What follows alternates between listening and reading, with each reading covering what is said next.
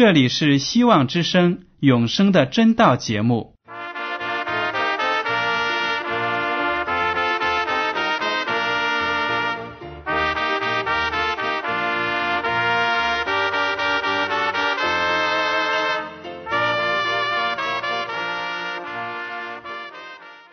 亲爱的听众朋友们，你们好，我是艾德，很高兴今天能和你们在永生的真道这个栏目中见面。耶稣说：“听上帝的话语，并且遵守的人是最有福气的。”所以，艾德现在能够通过电波和你们分享上帝的教导，感到十分快乐。我也希望众位弟兄姐妹。还有那些正在寻求真道的朋友们，也能够珍惜这段时光。大家不妨在手边准备好纸和笔，将今天讲到的要点和经文章节做些记录，以便过后自己再亲自查考圣经。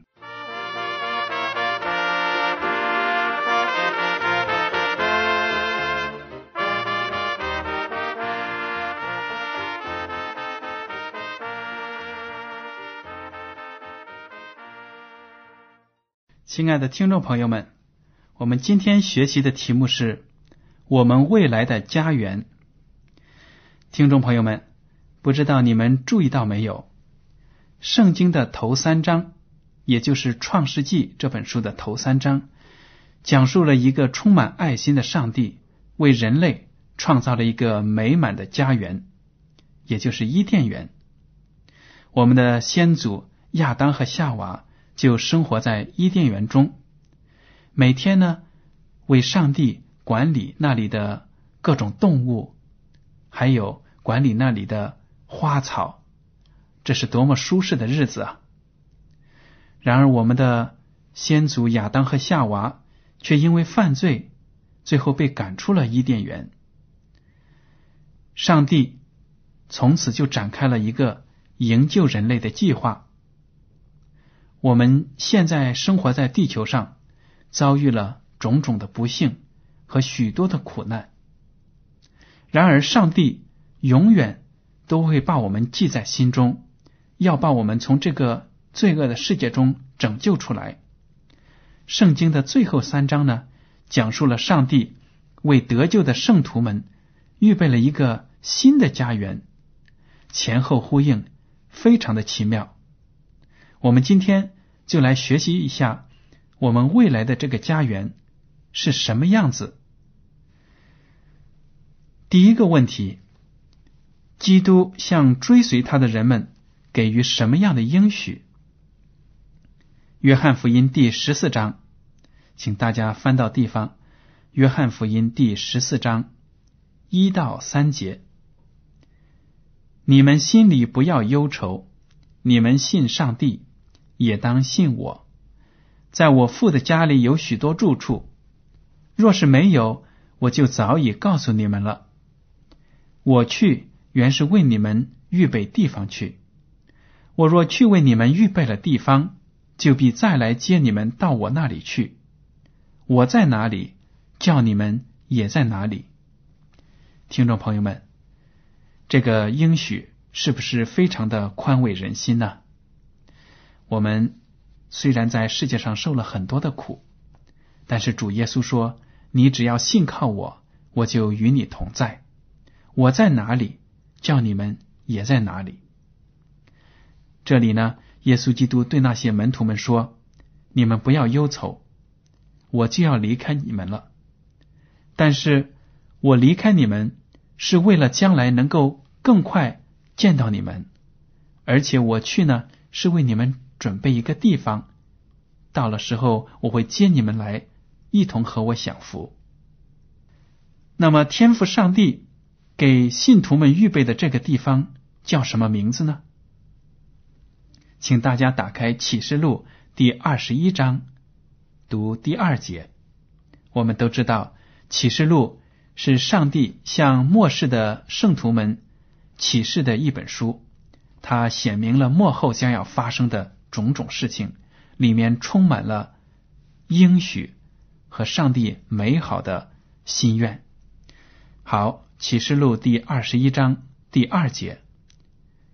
我又看见圣城新耶路撒冷从上帝那里从天而降，预备好了，就如心腹装饰整齐，等候丈夫。原来呢，上帝为我们预备了一座奇妙的城市，名字就叫新耶路撒冷。大家也知道，耶路撒冷是以色列国的首都，在旧约的以色列呢。是一个非常非常重要的地方，因为那里有圣殿，而这个新的城市呢，就叫新耶路撒冷，是预备给那些在末世得救的圣徒们居住的一个地方。他从上帝那里从天而降，就降落在启示录的作者门徒约翰的面前。约翰看到这座新城。说他像一个但要出嫁的心腹，也就是一个美丽的少女，在等待自己的丈夫来接她。这是一个多么美好的比喻啊！因为在圣经中，我们大家都会看到，教会神的国会被比喻成一个但要出嫁的纯洁的少女。而我们信徒呢，也被上帝要求是纯洁圣洁的人。耶稣基督在圣经中被描写成教会的头，就是新郎。所以，耶稣基督和教会是亲密无间的，像夫妻之间那样恩爱。大家在这里看到圣城耶路撒冷被描写成一个。美丽纯洁的少女，而且要在耶稣基督的保护之下存留到永永远远。那么，新耶路撒冷的设计者和建造者是谁呢？我们大家打开新约的希伯来书第十一章第十节，因为他等候那座有根基的城，就是上帝所经营、所建造的。这里的他。其实就是指亚伯拉罕。上帝呢，就对亚伯拉罕说：“你离开你的家园，到我指定你去的地方去，我必让你的后裔呢，在地上繁衍众多，让你成为一个大国的领袖、祖先。”所以，我们可以说，地上现在所有的人都是亚伯拉罕的后裔。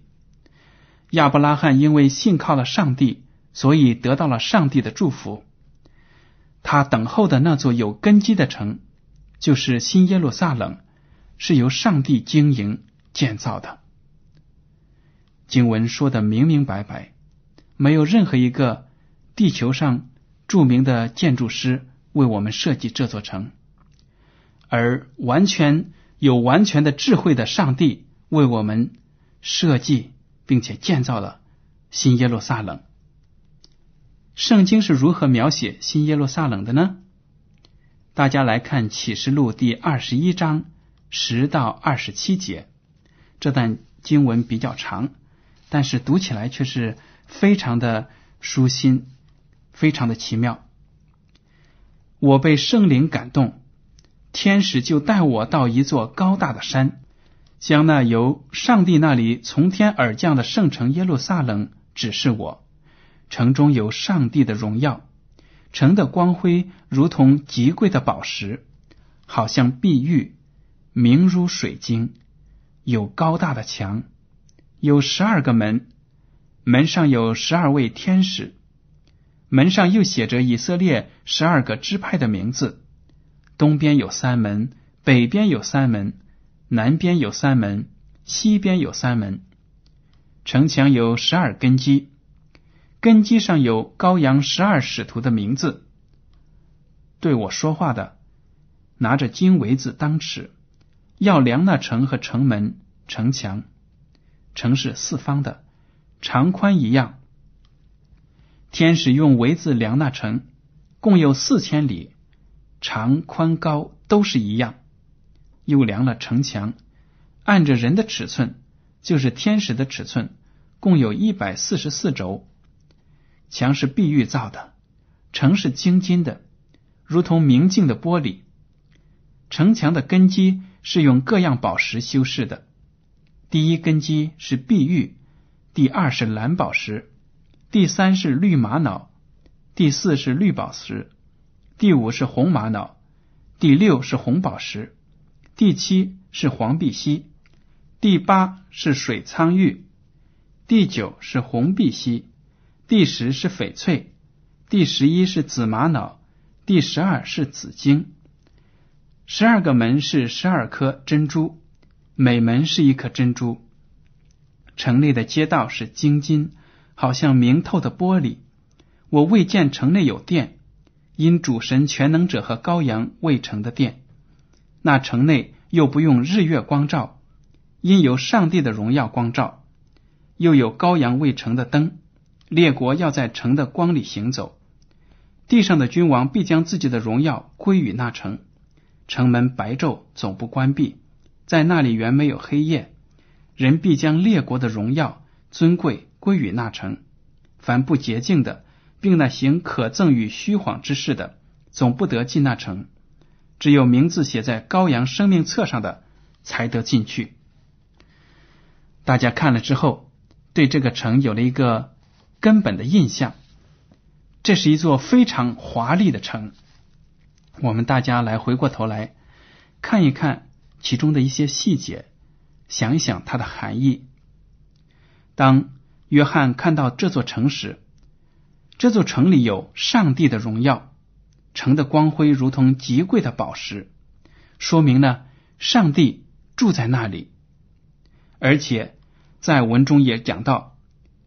城里面没有殿，没有圣殿，因为主上帝全能者和羔羊就是城的殿。在圣经中，我们都知道，上帝想要与以色列民同在，就对他们讲：“我要住在你们当中。”这个“住”字在希伯来原文中意思就是搭起帐篷，所以呢。耶和华上帝命令摩西按照他的指示，在荒野当中搭起一座临时的圣殿。不论以色列民迁徙到什么地方，这座圣城圣殿必须被搬到那个地方。耶和华上帝应许要与他的子民同在。耶稣基督也一再向门徒们表示，他也要与。爱他的人同在，所以我们看到，在将来的新耶路撒冷里面没有圣殿，因为上帝、耶稣基督、圣灵本身就住在信徒当中。这是一件多么奇妙的事情啊！如果到了那里，我们每一个人都能够看到上帝的面，和他面对面的谈话，面对面的敬拜他。听众朋友们，你们说这奇妙不奇妙啊？还有关于这座城的物质的描写，也是非常的令人震惊，因为这里用的材料都非常的精美。大家都可以看到，这个城墙它的根基啊，还有街道啊，都是用玉石和黄金、透明的黄金建造成的。这些东西在地上都是无价之宝，但是在天上。却有那么多的材料被用来建造一座城，大家想一想，那座城该是多么的干净，多么的华丽！世界上没有任何一个宫殿可以与圣城耶路撒冷相比。而且大家看到这座城非常的大，长宽高都是一样，共有四千里。这样的尺寸在地球上。是找不到的，没有任何一个城市，任何一座国际性的城市都不能和耶路撒冷相比。说明这个圣城由上帝准备，为的是让所有信靠他的人都能够住进去，没有一个人会因为里面被挤得满满的进不去而被拒之门外。这样的事情是不会发生的。只要我们信靠主。主就会为我们在圣城预备一块地方。还有这个城是四方形的，四边每一边都有三个门，说明呢这座城市向外敞开的。地球上来自东西南北的信徒们都可以进入这座圣城。我们的上帝是多么公平的上帝，他没有歧视任何一个民族，没有歧视任何一种不同肤色的人。所有的人只要凭着信心，都可以进上帝的国。这是多么奇妙的应许！这里还描写到城墙的根基是用十二样宝石修饰的。如果大家把这些颜色放在一起，我们就会看到它是一种彩虹的颜色。下过雨之后，天上会出现一道美丽的彩虹。彩虹呢，就包含这十二种基本的颜色。我们在旧约中也看到，当挪亚和他的家人从方舟中出来的时候，上帝就和他们立约说：“我以后不会因为人的罪。”而用洪水毁灭这个世界，有什么凭据呢？我就会在雨后呢，在天上架设一道彩虹，你们看到了就知道我和你们立约，不再用水毁灭这个世界。所以呢，彩虹就成了一个美丽的标记，标记着上帝的仁慈。而这座城耶路撒冷，新耶路撒冷，就是仁慈的上帝的宝座宝城。在那里面没有黑夜，因为上帝是光明的，所以信徒们根本不用什么灯啊来照亮，本身就生活在上帝的荣耀当中。这是多么奇妙的事情！希望大家在节目之后呢，自己再仔细读一读这启示录第二十一章十到二十七节，心里思考一下新耶路撒冷的精美。希望这个城能为成为大家向往的地方。接下来呢，我们来看旧约中的以赛亚书第六十章十八到二十节：你地上不再听见强暴的事，境内不再听见荒凉毁灭的事，你必称你的墙为拯救，称你的门为赞美。日头不再做你白昼的光，月亮也不再发光照耀你。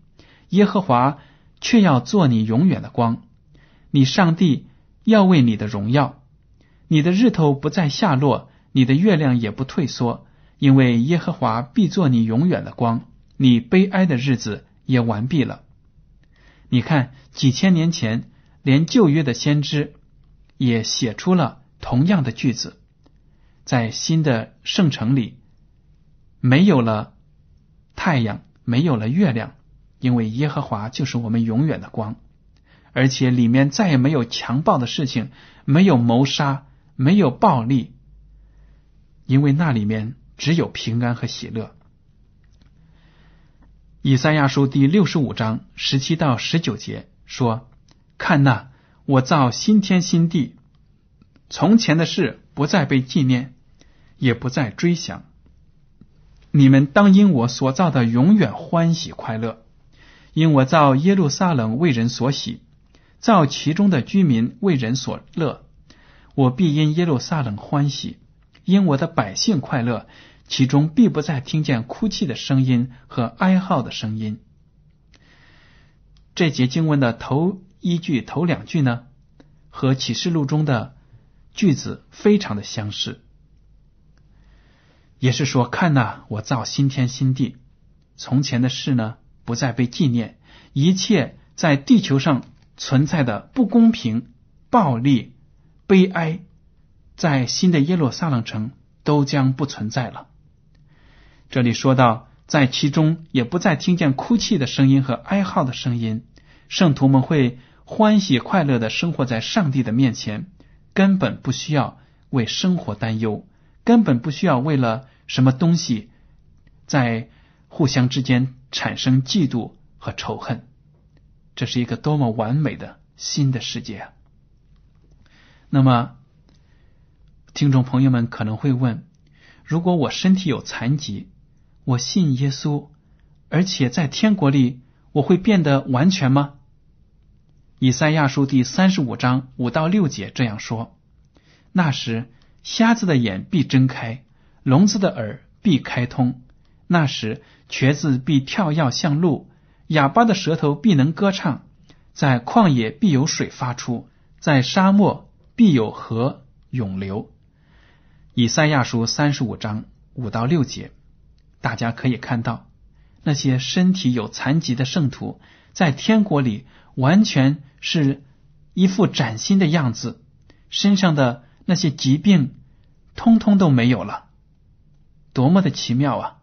因为上帝要让每一个人在新天新地里有欢喜和快乐，他要让你成为一个身体、精神、灵性完全的人。在新天新地里最宝贵的赏赐是什么呢？其实。听众朋友们可能已经猜到了，这就是我们任何一个基督徒都想得到的东西。约翰福音第十章第二十八节这样写道：“我又赐给他们永生，他们永不灭亡，谁也不能从我手里把他们夺去。”多么美好的应许啊！我们如果在新天新地里，不用担心，不用为了生活而劳苦忧愁。快快乐乐的生活，但是如果我们好景不长，生活了八十年、一百年，甚至二百年，然后就死掉了，这对我们有什么意思呢？但是圣经上说，上帝要给信徒们永生，永不灭亡，而且再没有世间、宇宙间有任何邪恶的力量能够把圣徒们从上帝的手中夺走。这个应许。多么的鼓舞人心呢！试想一下，我们可以在一个完美的世界里永永远远的生存，这种景象谁不向往呢？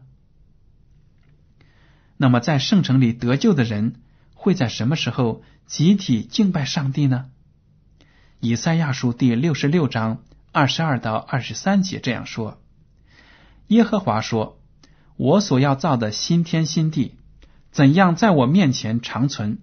你们的后裔和你们的名字也必照样长存。每逢月朔、安息日，凡有血气的，必来在我面前下拜。这是耶和华说的。大家可以看得出，多么奇妙啊！在新天新地里，圣徒们还会在安息日来敬拜上帝。我们就想起了耶稣基督在新约里说：“就是天地都废去了，律法上的一点一划都不会被废去。”这句话真的得到了应验。几千年前，旧约的先知就说，在将来的新天新地，圣徒们还会守安息日。收音机旁听众朋友们，如果您在教会里，被告知要在星期日礼拜上帝，守星期日为圣日。那么大家可以想一想，圣经上到底是怎么讲的？安息日是不是被废除了呢？当然没有，因为我们在新天新地里还会在安息日敬拜创造我们的主。上帝为我们预备的究竟有多么美好？格林多前书二章九节这样说：“如经上所记，上帝为爱他的人所预备的，是眼睛未曾看见，耳朵未曾听见，人心也未曾想到的。”当然了，我们刚才已经读过了圣城的描写，那么多精美的东西，都是我们眼睛没有看见过的。也许我们到了那里之后，圣徒们会想到：“哎呀，这里的景象真是太美好了。”我根本就想象不到，连圣经里的字句都没有达到实际生活中这么美好。的确，我们人的词句怎么能够描写天上的美景呢？我们唯一要做的就是努力要进天国，用自己的眼睛、用自己的耳朵、用自己的身体，亲身去体验那里的美好。那么哪些人可以进入新耶路撒冷享受人生呢？加拉太书第三章二十九节这样说：“你们既熟乎基督，就是亚伯拉罕的后裔，是照着应许承受产业的了。听众朋友们，只要我们接受了耶稣的救恩，进入耶稣里面，成为基督的人，我们就有权利应许得到应许承受这美好的一切。不知道您向往耶路撒冷吗？其实到那里的路很远，但是却不难。您不需要花一分钱的路费，也不需要有制造宇宙飞船的科技知识。你所要做的就是认识耶稣，把信心交给他，他必然愿意带你进入那个特别为你预备的光明之城。听众朋友们。在听了今天的学习之后，希望大家思考这个问题：将来我能不能进入耶路撒冷城呢？这样一个美好的地方，如果错过了，那真的是后悔都来不及了。因为我们如果在圣城里没有永生，那就在世上会被永远的毁灭。永生。和永远的死亡，这两个是多么鲜明的对比！这两个结局，我想大家都能够搞得清楚，究竟要选哪一个，我们自己都会有正确的主张。听众朋友们，我们今天的永生的真道节目到此就结束了。如果您今天，对这个想题有什么想法，或者对这个栏目呢有什么建议，您尽管写信给我。我的通信地址呢就是香港九龙中央邮政总局信箱七零九八二号，请署名给爱德。爱是热爱的爱，德是品德的德。我再重复一遍我的通信地址和名字。香港九龙中央邮政总局信箱七零九八二号，请署名给爱德。爱是热爱的爱，德是品德的德。听众朋友们，我们这里呢还有一些免费的圣经、灵修读物、节目时间表等等，只要您来信索取，我们就会满足您的要求。当您在写信的时候呢？请您用正楷的字体一笔一划的写名字和地址，这样就能够使回信快速的回到您的手中。感谢您今天的收听，愿上帝赐福你们，再见。